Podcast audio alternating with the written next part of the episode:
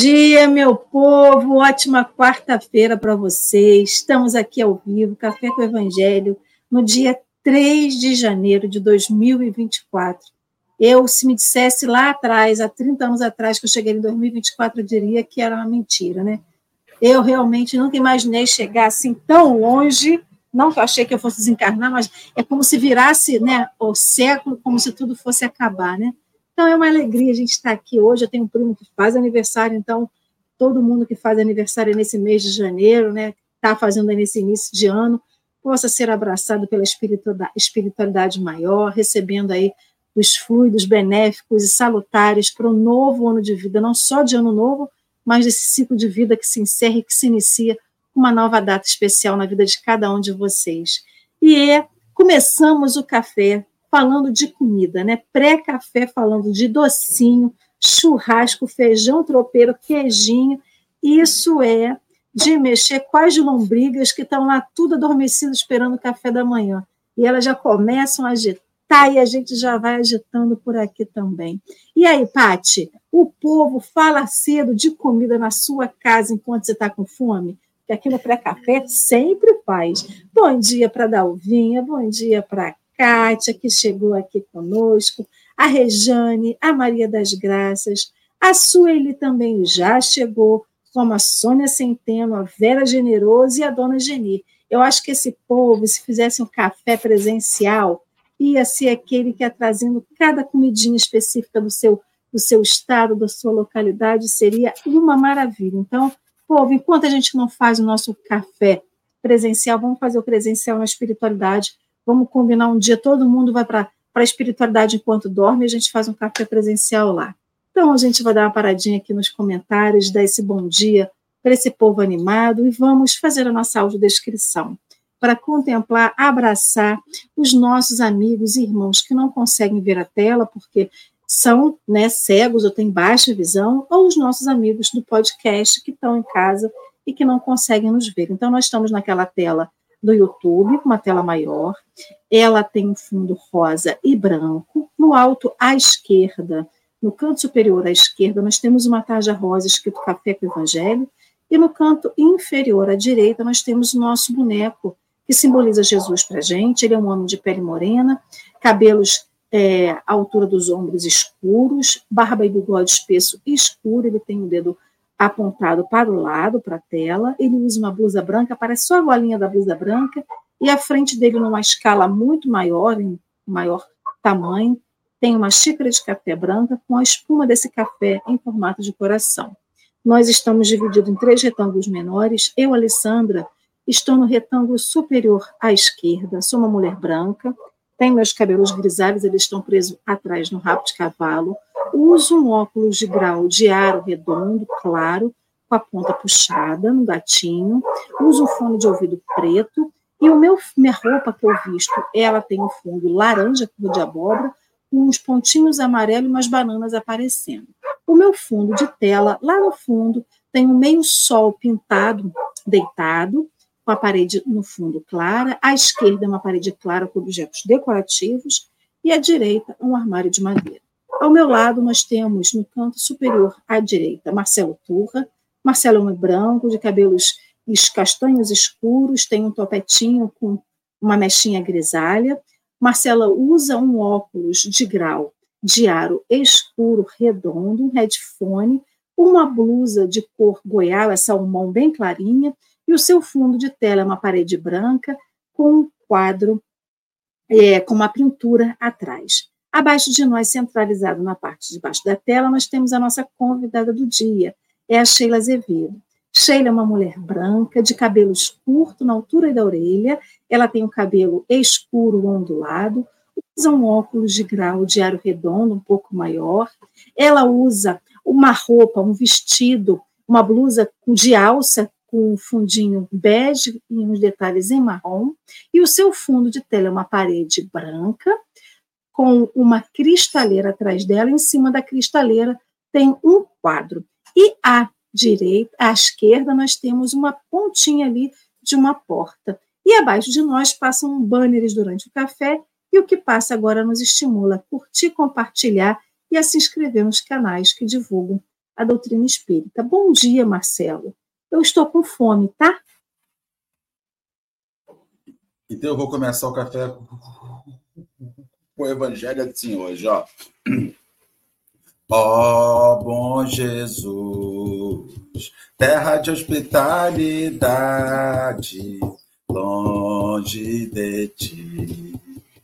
Quase morro de saudade. Sheila, querida conterrânea, bom jesuense do Itabapuana, querida amiga, estávamos aqui desenterrando alguns defuntos de Bom Jesus, falando da alta gastronomia bonjesuense, que só tem lá, né? Não existe em outro lugar. A comida de Bom Jesus é maravilhosa, as pessoas de Bom Jesus. E Bom Jesus é uma cidade muito especial, porque Bom Jesus é uma cidade que teve uma, uma presença árabe, libanesa grande.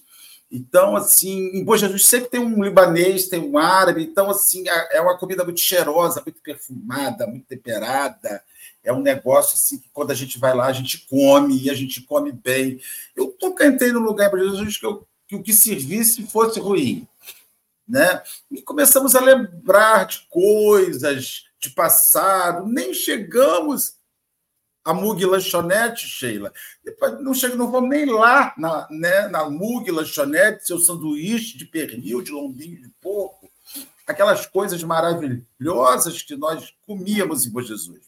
E é impressionante, Jesus é uma cidade quente, né, Sheila? E como é que se come naquela cidade quente, né? Não combina calor com comida e a gente está nem aí. A gente come a si mesmo. É uma alegria, todas as festas maravilhosas, todos os chuviscos campistas importados para Bom Jesus. E, eu, e isso é uma memória.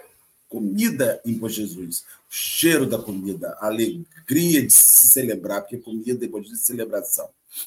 Olha, eu vou dizer para você, foi uma alegria esses dez minutinhos que estivemos antes de iniciar, falando das minhas memórias, já apesar de de estar fora de Bom Jesus desde 1982. Eu tenho tudo aqui.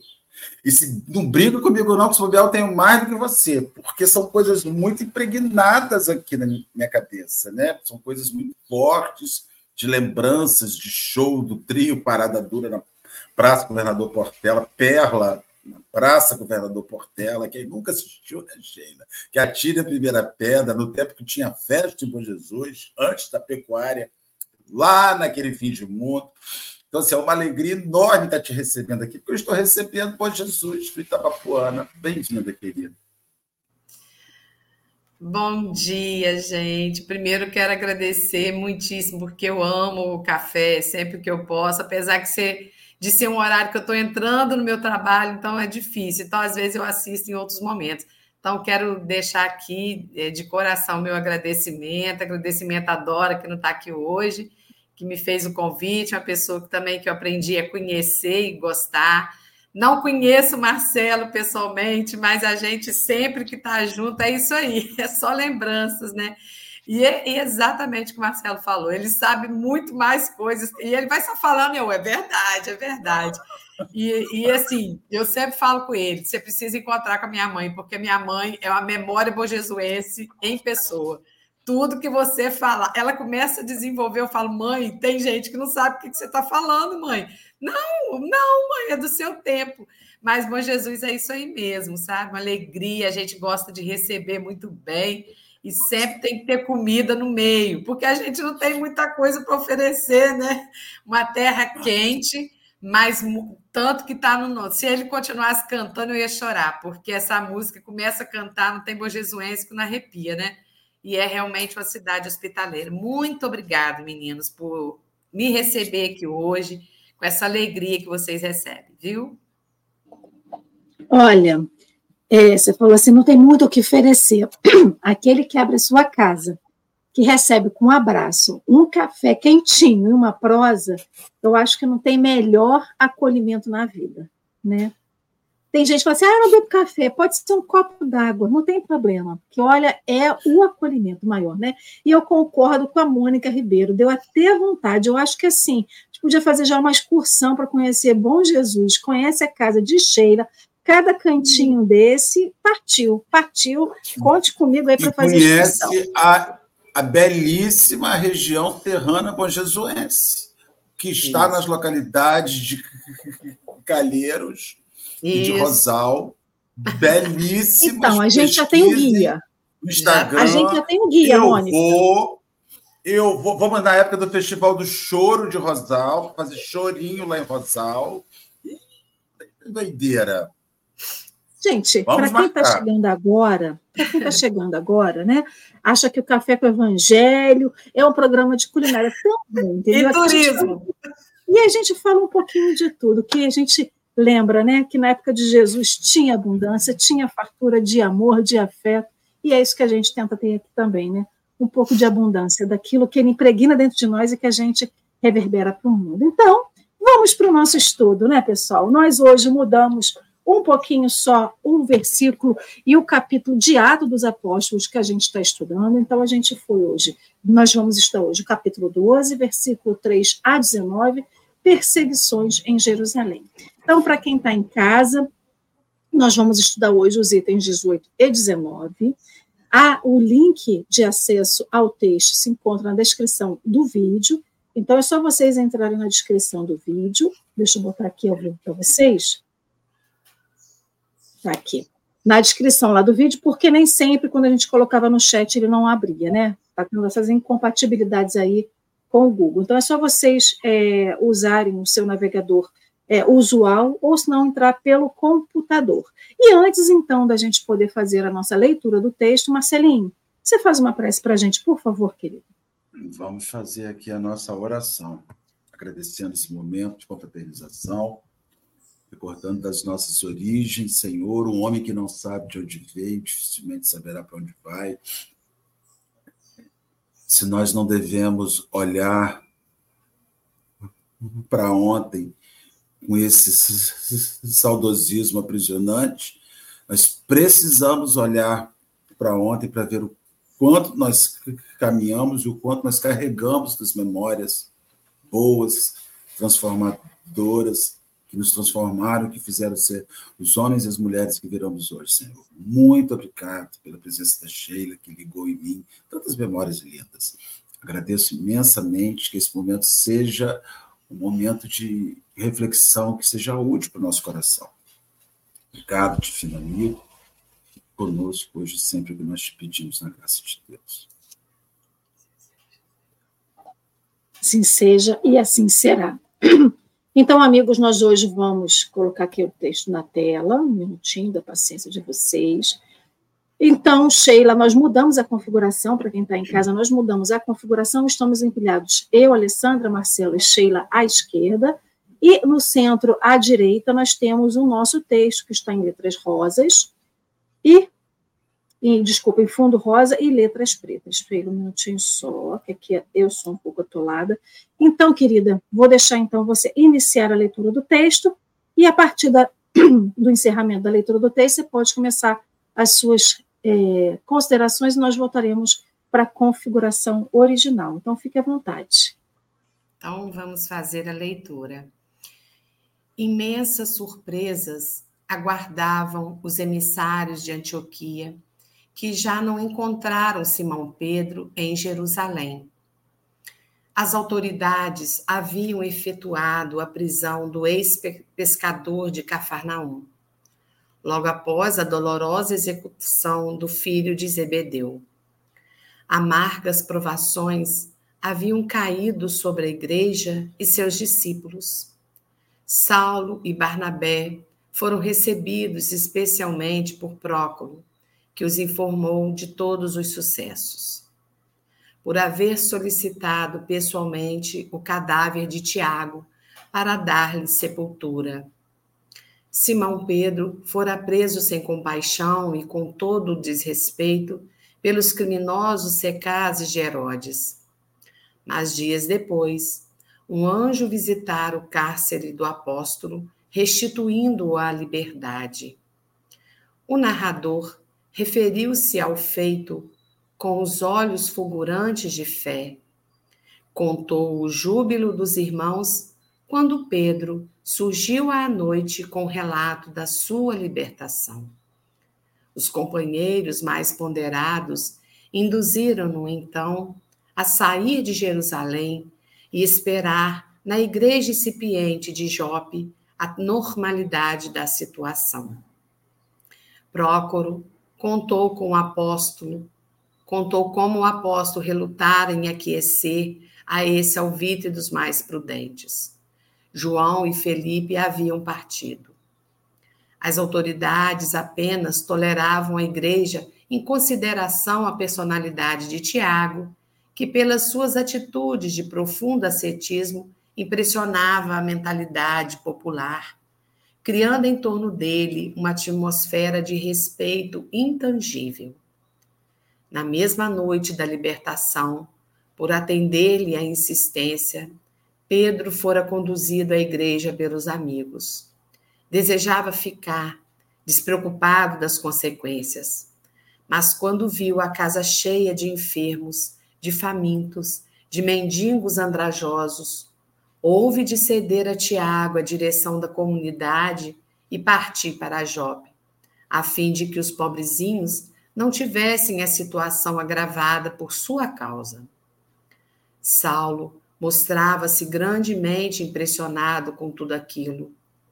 Junto de Barnabé, tratou logo de ouvir a palavra de Tiago, o filho de Alfeu. O apóstolo recebeu-os de bom grado, mas podiam-se-lhe notar desde logo os receios e inquietações. Repetiu as informações de Prócoro em voz baixa, como se temesse a presença de delatores. Alegou a necessidade de transigência com as autoridades. Invocou o precedente da morte do filho de Zebedeu. Referiu-se às modificações essenciais que introduzira na igreja. Na ausência de Pedro, criara novas disciplinas. Ninguém poderia falar do evangelho sem referir-se à lei de Moisés. As pregações só poderiam ser ouvidas pelos circuncisos. A igreja estava equiparada às sinagogas. Saulo e o companheiro ouviram-no com grande surpresa. Entregaram-lhe em silêncio o auxílio financeiro de Antioquia. É, Fique à vontade, querida. Obrigada é, essa leitura é interessante porque a gente vai vendo detalhes é, de todos eles, de cada elemento que está envolvido, o cuidado, primeiro o cuidado um com os outros e o cuidado com a própria igreja. Eram momentos muito difíceis, né? Eram momentos de, de, de muita tensão após a morte de Tiago. E, o, e a primeira situação que nós vamos ver é o cuidado de Simão Pedro, assim como também anteriormente tiveram com Jesus, né? Do sepultamento. Nós vamos ver que isso era algo que eles tinham muito cuidado, né? É como se o corpo, não sendo sepultado, desse a eles uma, uma, uma inquietude, né? E isso a gente vai vendo que é um carinho, que é uma atenção, que é um cuidado. E aí Simão Pedro vai romper, né, todos esses momentos de tensão e tentar buscar no corpo de Tiago para fazer o sepultamento. Diante disso, a gente vai encontrar a prisão de Simão Pedro. E nós vamos ver também que, mesmo diante dos momentos de tensão, vale a nossa fé, vale a nossa crença, vale nós voltarmos para nós mesmos na certeza do que nós queremos. A gente precisa ter essa segurança, né, do que nós queremos. Nós estamos aí diante do nascimento do cristianismo. São vários detalhes, são várias situações, que a gente vai encontrando, porque foi momentos muito difíceis. E nós devemos muito, muito a todos eles, né? Esses apóstolos que tiveram a coragem de enfrentar em momentos, gente, que nós não tínhamos nenhuma ferramenta, vamos dizer assim, é, material, a não ser a união desses queridos que amavam Jesus e queriam perpetuar a sua ideia, o seu evangelho, os seus ensinamentos aqui na terra. Claro que nós reconhecemos aí também o cuidado de Jesus, a atenção de Jesus do outro lado, quando ele envia então um anjo para que tirasse Simão Pedro, né, das garras da prisão e daqueles, né, que tinham ódio, que de alguma forma queriam é, erradicar o cristianismo, mas ele já estava na alma o cristianismo já estava no coração, ele já estava dentro daqueles que acreditavam e queriam estar com Jesus nesta forma, né? Eu sempre, meus irmãos, fico imaginando o que é estar na presença de Jesus. E alguns desses tiveram essa possibilidade de estar. E quando é, Jesus não está mais presente e você tentar buscar Jesus, em cada situação, em cada momento da nossa vida. Eu fico aqui realmente encantada com esse ímpeto, né, de Simão. E aí, adentrando o texto, que com certeza a gente vai estar tá aí aprofundando, nós vamos ver como dois anjos, é, Paulo, né, Saulo e Barnabé, também com esse cuidado, com essa atenção de vir em socorro da Igreja de Jerusalém.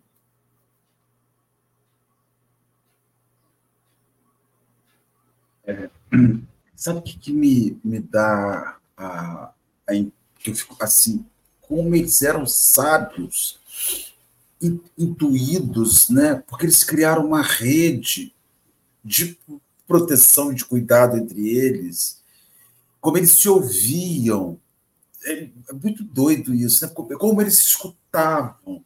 Não havia atitudes independentes, assim, coisas de vai lá e faz, assim. Até o ímpeto de Simão de ir ao sepultamento, de ajudar, fazer parte daquilo, esse cuidado com o corpo, afinal de contas, todos eles eram homens sem recursos, a única coisa que eles tinham era o corpo que eles vestiam. Então era como se, poxa, meu único bem vai ficar jogado em qualquer lugar, a minha veste que me permitiu. Então tinha esse, é como se você usou, né, esse afeto pelo corpo, não essa prisão. Era como se aquela pessoa merecesse a minha coragem na hora que eu fosse findar aquela existência existência, né? Então, isso chama assim, diversas situações. Como é importante dentro de uma religião essa rede de segurança e de proteção. Né? Como a gente viu isso sumir muito do centro espírita, né? essa rede. O companheiro não vai ao centro uma semana, não vai ao centro segunda semana, não vai ao centro a terceira semana. Aí um fala assim: Fulano subiu. Aí o outro fala: É, subiu e sumiu. E aí ninguém procura, principalmente em cidades já maiores. Acredito que em Bom Jesus ainda seja mais fácil, porque é uma cidade de menos população e as pessoas se encontrem mais pelas ruas. Mas quanto maiores são as cidades, os companheiros desaparecem das instituições e não são sentidos e às vezes estão precisando, estão abalados emocionalmente, que a depressão está coisa doida aí. E tem a desencarnação de um companheiro da casa espírita, né? A gente tem disponibilidade de ir ao velório, de levar uma prece, de nos despedirmos daquela veste. Simão foi no sepultamento, foi preso por aquilo. A gente não vai, manda mensagem por isso daqui, que hoje virou né, mensagem para a família, estou sofrendo muito. Mentira, não está. Não tira o seu tempo. A gente estava falando de Bom Jesus, me lembro, antigamente, quando saiu um velório em Bom Jesus, quando saiu um cortejo fúnebre, todas as lojas abaixavam as portas, meia porta, os comércios baixavam. Aí você fala, ah, coisa cafona, cafona. É uma vida que deixa esse mundo, não é cafona, não a gente lida com a, com a morte hoje com uma indiferença tão grande. Né? Tem gente que morre uma pessoa atropelada numa rodovia e o corpo está ali no chão, está o outro lá de trás precisando, tira isso daí, está atrapalhando o fluxo. Entendeu? As, as pessoas viraram atrapalhamentos de fluxo quando morrem. Né? Então, assim, tudo isso, o desrespeito pelo fim da, de uma vida, é de repente. É porque as vidas não representem mais nada para ninguém. Talvez nem para elas próprias. E essa rede, esse cuidado, esse ouvir que se tinha um no outro, Pedro, não vai. É, um cuidava do outro, Sheila, era uma coisa muito doida, eles se cuidavam, eles se uhum. protegiam, eles Sim. tinham esse, esse, zelo um com o outro, porque uhum. era a única coisa que poderia.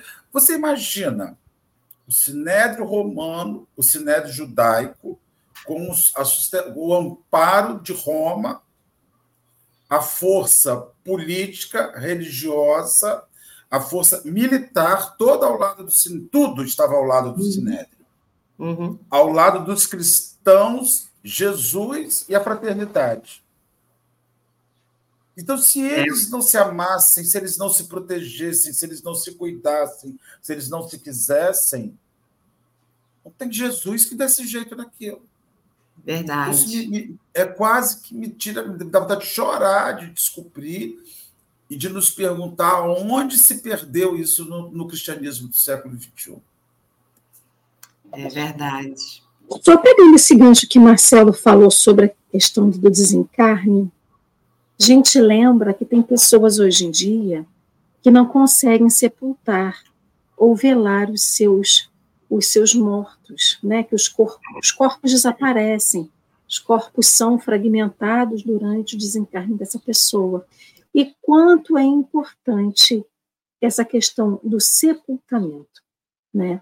Ele é muito importante, lógico, porque a gente mostra o respeito por aquele corpo que nos serviu, que foi necessário para que a gente estivesse é, vivo nessa encarnação, mas como é mais importante para a família, porque faz parte do processo do luto. Então a gente lembra que quando Estevão foi é, morto no Sinédrio, né, na sinagoga, pela, pela, pela, no, no, no Sinédrio, pelo, pelas pedradas imputadas por Saulo, e Gamaliel mostra esse respeito, dizendo para Saulo que estava devolvendo o corpo de Estevão para a casa do caminho para que eles pudessem o sepultar, né?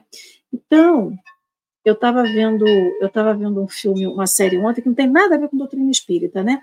Mas era justamente, eram duas pessoas que tinham desencarnado em momentos diferentes, três na verdade, e a pessoa falava assim: "Você viu o corpo?"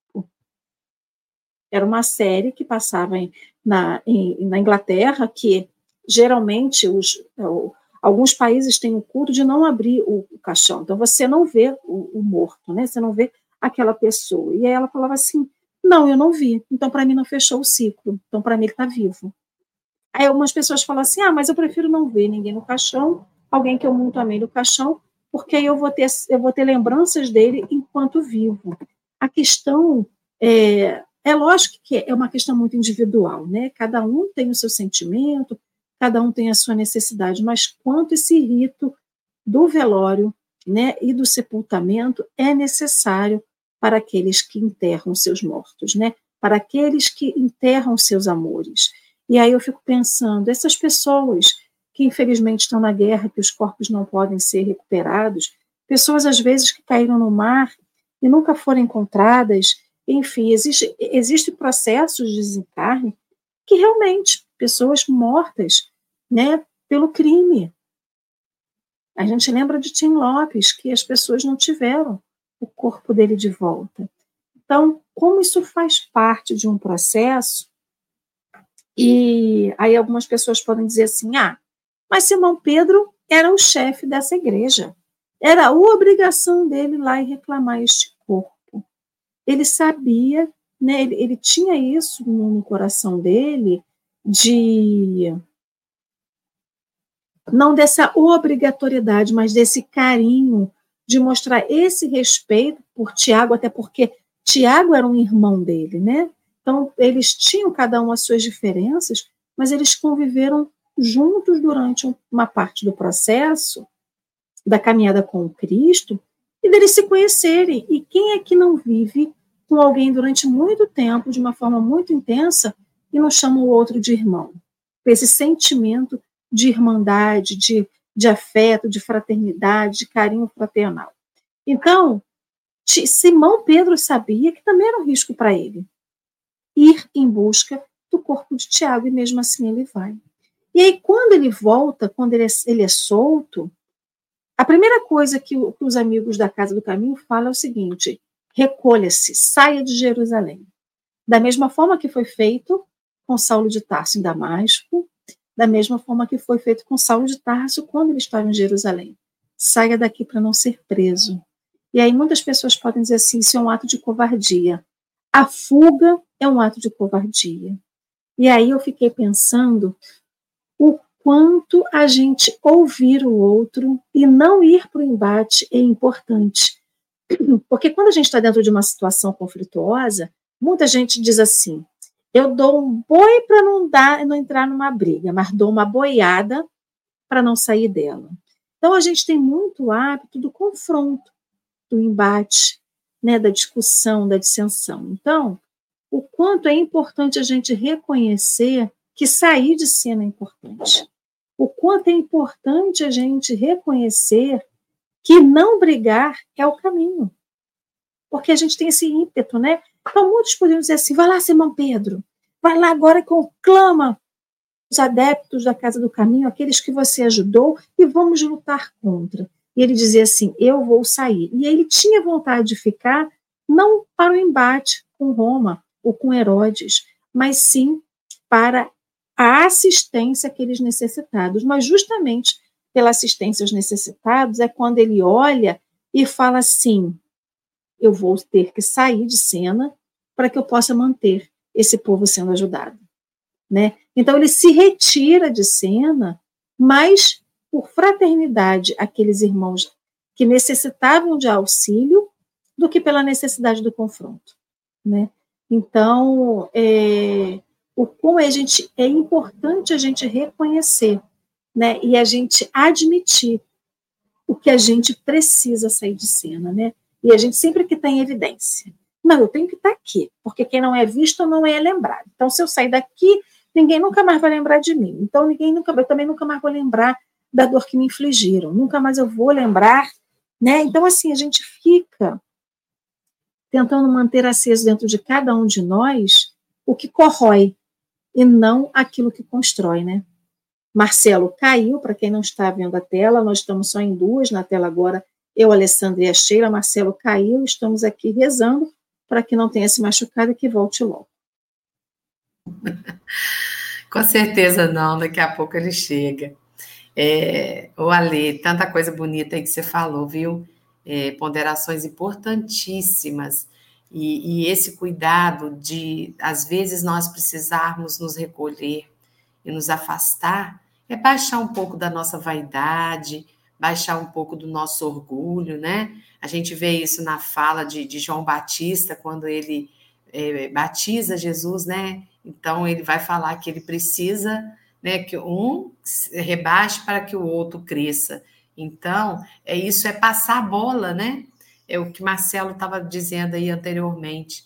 Não fosse isso, talvez hoje a gente não estivesse aqui falando do evangelho, apreciando, né? Claro que o cristianismo estava aí, já fortalecido. Marcelo parece estar voltando, né? Bem-vindo, Marcelo, de volta.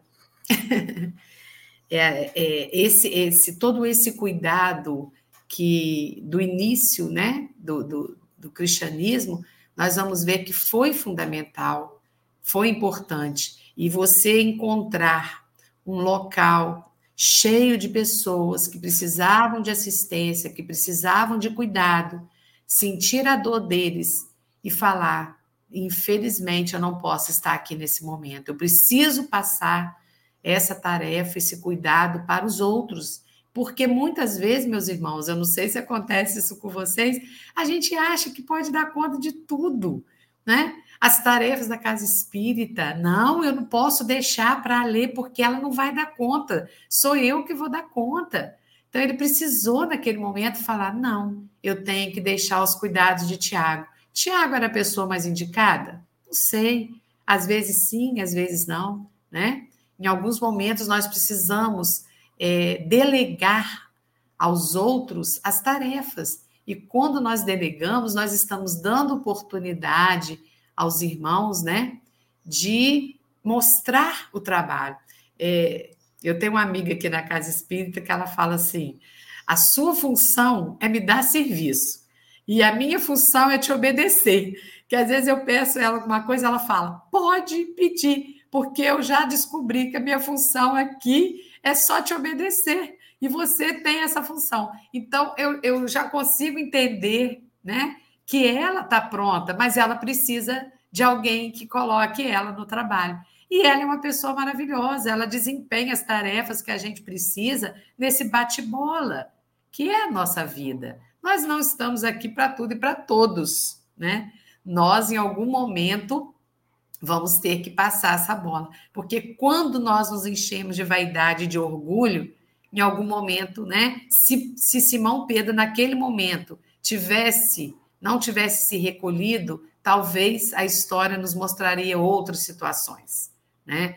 E aí a gente vai ver assim, estava tudo certo, estava tudo certo, estava intuído, estava intuído. Assim como anteriormente a chegada de Saulo e Barnabé foi por intuição também, né? Eles foram levados ali para para socorrer a igreja por terem sido instruídos para isso, como anteriormente temos visto aí né, nos, nos programas anteriores que diziam isso, né, na própria fala, e eu acho lindo, acho importante demais a, a, o papel de cada um, como que cada um desempenhava esse papel de forma é, tão consciente do que estava fazendo, né? Eu, eu amo ler Paulo porque Paulo para mim é entusiasmo puro, é estímulo, é estímulo, é você olhar para você e falar assim: o que que você está fazendo? O que que está te impedindo? Você não está fazendo por quê? Você não precisa andar nem para chegar na casa espírita.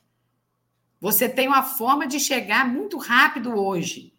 Nós não precisamos de cavalo, não precisamos andar, né? Temos vários. Se você, em última instância, não puder, você liga para o seu amigo e fala: Fulano, hoje eu estou a pé, você passa aqui para me pegar, pelo menos em Bom Jesus acontece, né? E a gente chega, e não é só a casa espírita, é em qualquer situação. Eu posso fazer uma visita ao meu irmão, o que está me impedindo? Meia hora que a gente deixa para ir falar àqueles que necessitam, ou receber do outro, né? Esse cuidado. Eu acho que é um pouco disso, né, meus irmãos? Eu, eu li uma ocasião, falando um pouquinho sobre morte ainda, que uma, da, uma das coisas que fez a grande virada da perspectiva sobre a morte foi a, a forma de se negar. Por exemplo, nos Estados Unidos, eles celebram, eles fazem uma festinha quando morre alguém.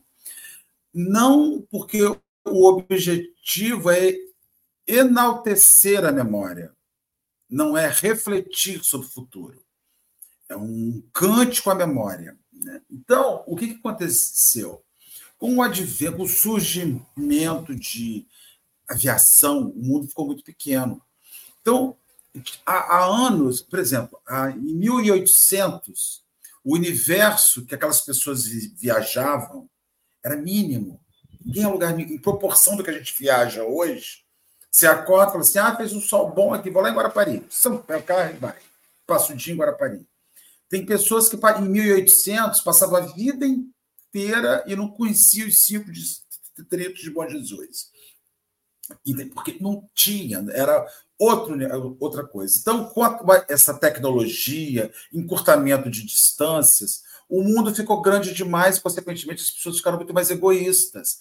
Elas querem aproveitar o tempo que elas têm com elas. Então, a morte passou a ser uma coisa vivida em CTI. A morte hoje é em CTI. É comum uma pessoa morrer no CTI. Ninguém leva mais um, um moribundo para casa. Lembra, Sheila, quantas pessoas morriam em casa? Adoecia para o hospital, levava para casa. Ah, mas ele está sofrendo. Aí eu te pergunto: quem está hospitalizado não está sofrendo? Pior, além de estar sofrendo, está sofrendo olhando para a enfermeira que ele não sabe o nome está sofrendo olhando para um médico que está olhando ele como um paciente. Então, eu digo para as pessoas: o meu filho será no sofá da minha casa se eu tiver, tiver eu o mínimo de razão possível. Por quê? Porque as pessoas falam assim: ah, eu deixei lá para ele ter bons cuidados. Não, não. Você deixou lá porque você não quer cuidar. Você não quer perder uma noite de sono.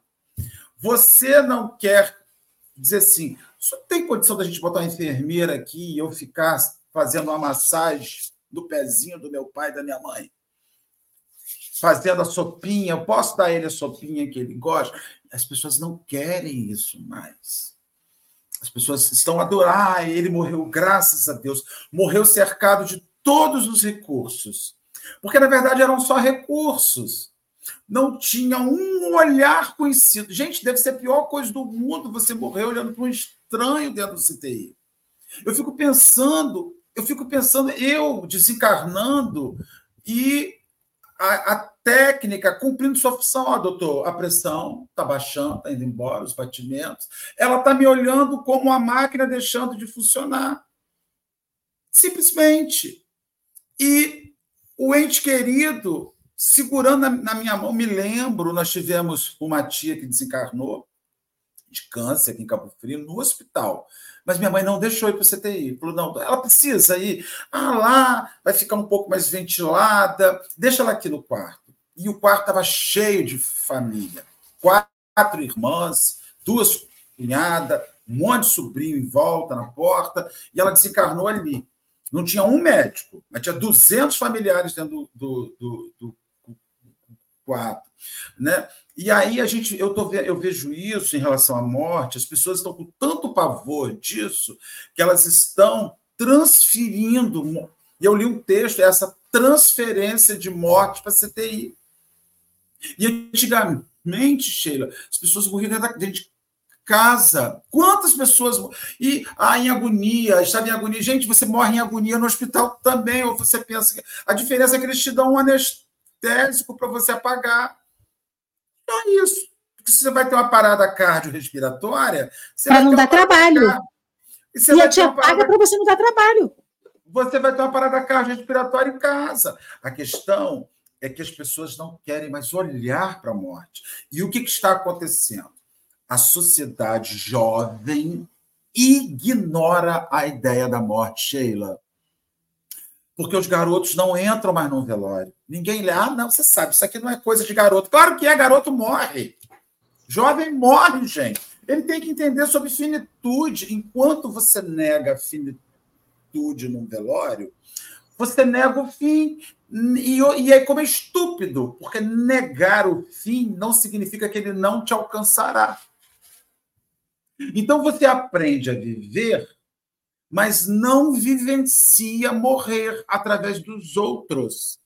Então, assim, era impressionante. Como você falou no princípio, que eu estou aqui agarrado naquilo, o carinho com o corpo, o carinho com o fim, com aquela roupinha, o carinho com a roupinha usada. Vamos ter esse carinho com essa roupinha que a gente viu envelhecer e vamos até o fim. As pessoas não estão indo até o fim, elas estão largando antes do fim. E é uma doideira isso. Curioso, mas desculpa, Sheila. Não é curioso, não. porque enquanto Marcelo falava, é... a gente tem medo, né? A gente, quando ele falou assim, ah, o jovem ele tem que entrar no velório. A gente não diz que o jovem tem que entrar no velório porque a gente tem medo de tocar no corpo. A gente tem medo daquilo que está inerte ali em cima da, daquela, daquela lápide, daquela, daquela pedra ali, daquele caixão. A gente tem medo de, de, de, de tocar, de, de lembrar que aquilo ali já foi habitado por alguém que a gente gosta. E aí eu lembro que a primeira vez que eu entrei dentro de uma capela, eu devia ter, sei lá, meus oito ou nove anos por aí, uma coleguinha de, de escola que tinha desencarnado e minha mãe fez questão de me levar. E eu lembro disso até hoje. Lembro, lembro a cena, eu sinto o cheiro. E ela falando assim: olha, ela não está mais ali, é só o corpinho. Eu só vim aqui para você se despedir da sua coleguinha de brincadeira, da sua, da sua colega que brincava com você aos finais de semana, na escola. A gente sempre estava perto uma da outra, porque a escola era. Antigamente o bairro era que nem Bom Jesus, né? Todo mundo se conhecia, todo mundo brincava junto. E o quanto isso é importante. E o meu avô, por parte de pai, e a minha avó, por parte de pai, ambos né, desencarnaram em casa, ambos. E ah, eu consegui ter o para mim foi um privilégio poder preparar eles. Eles não saíram de casa, né? Então a gente conseguiu que eles ficassem em casa, a gente fez o velório em casa, aquela coisa toda. É, por mais que hoje em dia seja proibido, né? Mas não sei como, mas sei que naquela época a gente conseguiu, isso não tem muito tempo. Minha avó tem 20 anos desencarnada, meu avô tem 10. E a gente preparando aquele corpo. Então, assim, enquanto a gente ia botando a roupinha bonitinha, arrumando, eu ia conversando com eles, né? Na época da minha avó, eu não tinha nem noção da doutrina espírita. Eu já era espírita, mas aquela espírita de ler livro, de, de, de ir na palestra de vez em quando, não tinha essa noção do quanto é importante também o acolhimento para aquele que desencarna, né?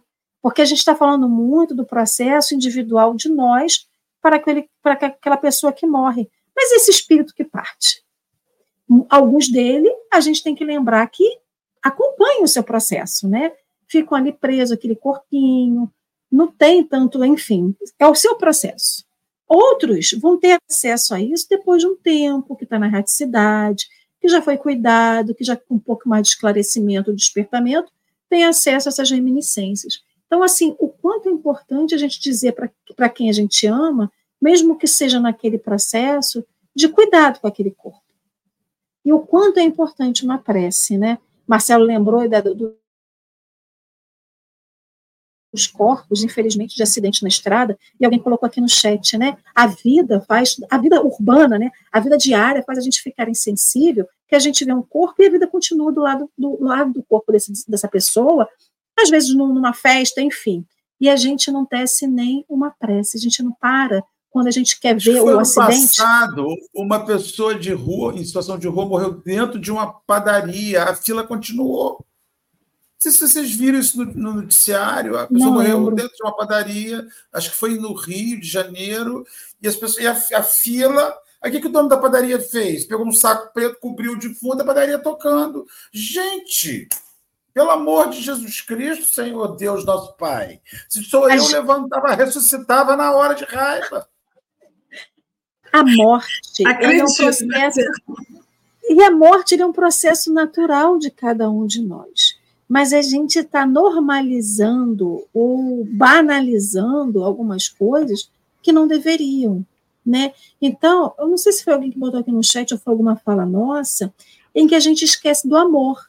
E esse amor a gente tem que render não aquele corpo inerte, mas aquele espírito que desencarnou, né, que, que na verdade retorna à casa verdadeira da gente, e o quanto que a gente tem que ter respeito por ele, mesmo que seja uma pessoa anônima, mesmo que seja uma pessoa que passa no cortejo fúnebre e você não sabe quem está ali dentro, né?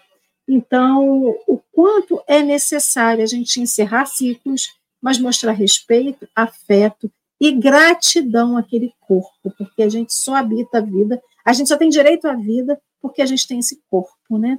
E aí, aqui em Macaé, tem um tempo que eu não vejo isso, mas aqui em Macaé é, tem um carro, né, que anuncia quem morreu. Aí fala lá, no, o carro vai passando com alto-falante. Eu já quero, já falei com todo mundo do meu trabalho que eu quero que fale lá quando eu desencarnar. É e também quero uma festa. de Cabo Frio. Não, aqui é o carro. Mas Jesus. Aqui é o, aqui é o carro que passa, né? Não, e aí, é a Organização gente... Publicitária Pereira Campos de Cabo Frio. Ah, o PPC. Então, assim. Aí também gente, é o PPC.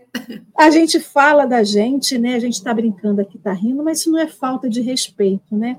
Não. É só como a gente escolher, né? Minha mãe sempre falava assim: ah, o dia que eu tiver algum troço, eu quero deitar e dormir que nem um passarinho. A gente não tem o que a gente quer, a gente tem o que a gente precisa, né? precisa.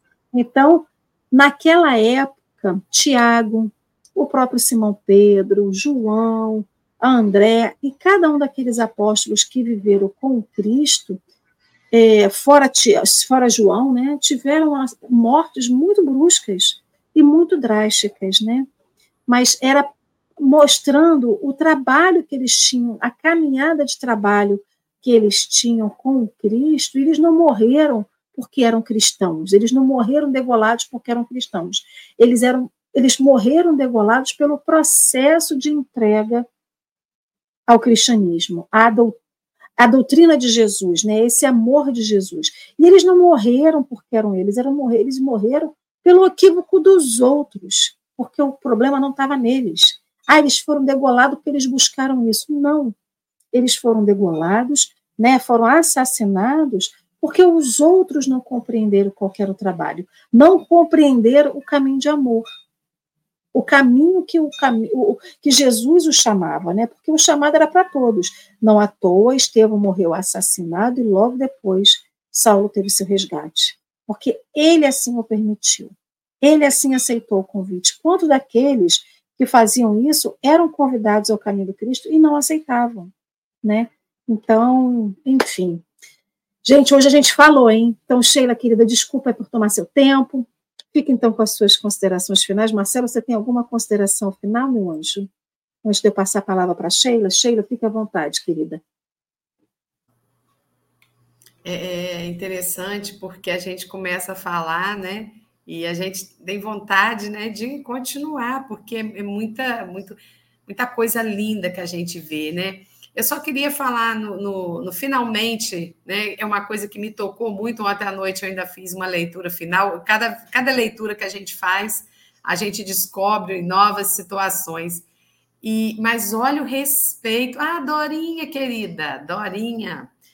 É, quando Saulo e Barnabé, mesmo diante das mudanças que Tiago faz, eles qual era a tarefa deles? Chegar ali e dar a contribuição que precisava. Então, eles cumprem essa missão. Não coube a eles ali nenhum julgamento naquele momento. Era um momento de conflito, era um momento de dificuldade. E tenho certeza que nós estaremos é, conversando um pouco mais, né, amanhã, nos dias que virão, aprofundando um pouco mais. E e tudo, né? Tudo que fica para nós, principalmente, é o exemplo, né? O, o, exemplo desses nossos irmãos que enfrentaram, que estiveram à nossa frente e que puderam fazer com que hoje nós tenhamos essa oportunidade. Então, eu, eu enquanto a lei falava, eu lembrava do nascimento. Quanto cuidado que a gente tem no nascimento, né? E hoje, então, que tem chá de revelação, que tem chá disso, que tem chá daquilo, que tem mês-versário, quanto que a gente celebra a vida e por que nós não devemos celebrar também a morte, que é o retorno à pátria espiritual? E como está sendo esse, esse retorno, né? Então, Simão Pedro deixa para nós aqui esse exemplo. E saber silenciar, saber sair de cena no momento em que nós precisamos. Nós precisamos disso, né? Jesus nos ensinou também, na sua trajetória aqui, naqueles momentos em que ele escolhia para se silenciar, para estar com ele mesmo, e o que a gente até falou anteriormente, né? Que é deixar um pouco da nossa vaidade, deixar um pouco do nosso orgulho. E é isso, meus irmãos. Muitos ensinamentos nós temos ainda, graças a Deus, para aprofundar. Só gostaria de fazer uma consideração final. Depois de toda essa discussão que se dá no texto sobre a morte, no final eles pegam o dinheiro e dão a viagem. Ou seja, eles não deixavam nada passar. um, uma questão não, eles eram muito organizados, né? Uhum. Os recursos de Antioquia para começar a pregação para a viagem foram entregues a Saulo. A prisão de Pedro, o sepultamento de Tiago, a morte de Tiago, a violência de Jerusalém, não era motivo para desorganizar a tarefa. Eles eram extremamente meticulosos, cuidadosos, não perdiam focados. Agora você está descobrindo o foco dos, dos apóstolos, como eles eram focados na obra. Uma coisa não interferiria em outra. E vamos adiante. É muito bacana e muito louco isso. E agradecer, finalizando agora, nesse momento, 85 companheiros com a gente online, 7h58 da manhã, esta reunião pública de Casa Espírita, onde tem esse grupo, já chegamos a 90 e poucos. Agora as pessoas começam a sair para começar no seu serviço. Muito obrigado a todos por ceder seu tempo e amanhã para estarmos aqui conversando sobre os evangelhos do Senhor e os discípulos, os apóstolos, sobre a gente, sempre. Sheila, então, querida, pode ler essa poesia, o poema que você trouxe para nós, por favor, e a sua prece.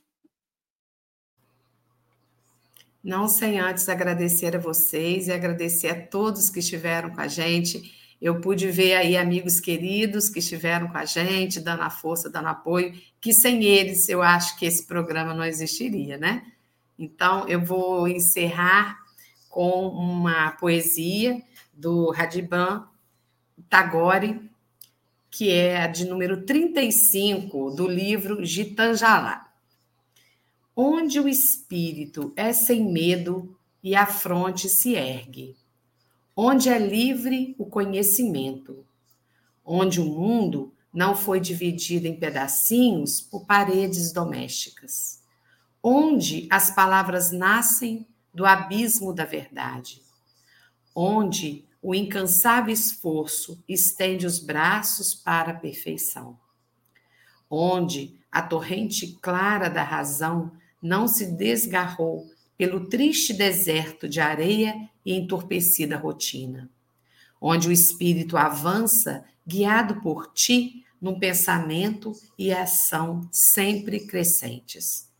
Dentro, dentro deste céu de liberdade, ó meu Pai, faze com que desperte uma pátria para mim. Então vamos convidar a todos os nossos irmãos que estão unidos conosco nesta manhã, aqueles que porventura irão estar conosco numa tarde, numa noite, que procurem esse programa para acalentar seus corações ou mesmo para se esclarecer. Senhor, se com cada um deles, com seus familiares. Se, Senhor, com todos aqueles que nesta hora necessitam de um amparo, de uma luz para a sua alma, para aqueles que necessitam do alívio para suas dores físicas que essa congregação de pensamento, Senhor, que nessa manhã se faz. Estamos todos aqui, Senhor, a pensar em dias melhores, a pensar em momentos felizes para esse ano que se inicia. Que o teu amor envolva cada um de nós e nos faça, Senhor, cada dia melhores, no crescimento, tendo como base o teu evangelho, o teu exemplo que está aqui para nós há quase 2024 anos. Muito obrigado por tudo que nos oferece. Muito obrigado por mais esse dia que raiou. Que o teu amor seja sempre a nossa meta maior. Muito obrigado por tudo, Senhor. Se conosco, hoje, agora e sempre. Que assim seja. Que assim seja e assim será, meus amigos queridos. Então, nesse finalzinho, quero agradecer a Sheila, a Marcela, cada um que esteve conosco aqui hoje, a cada um que virá depois. Então, deixe seu comentário aí no Facebook, no YouTube, lá no Instagram do Café com Evangelho. É sempre bom a gente poder conhecer vocês e saber um pouquinho de vocês. Um beijo grande, uma ótima quarta-feira. Simbora, povo, que amanhã, 4 de janeiro, a gente está aqui de volta. Mais café com o Evangelho amanhã, sete da manhã. Fiquem com Deus.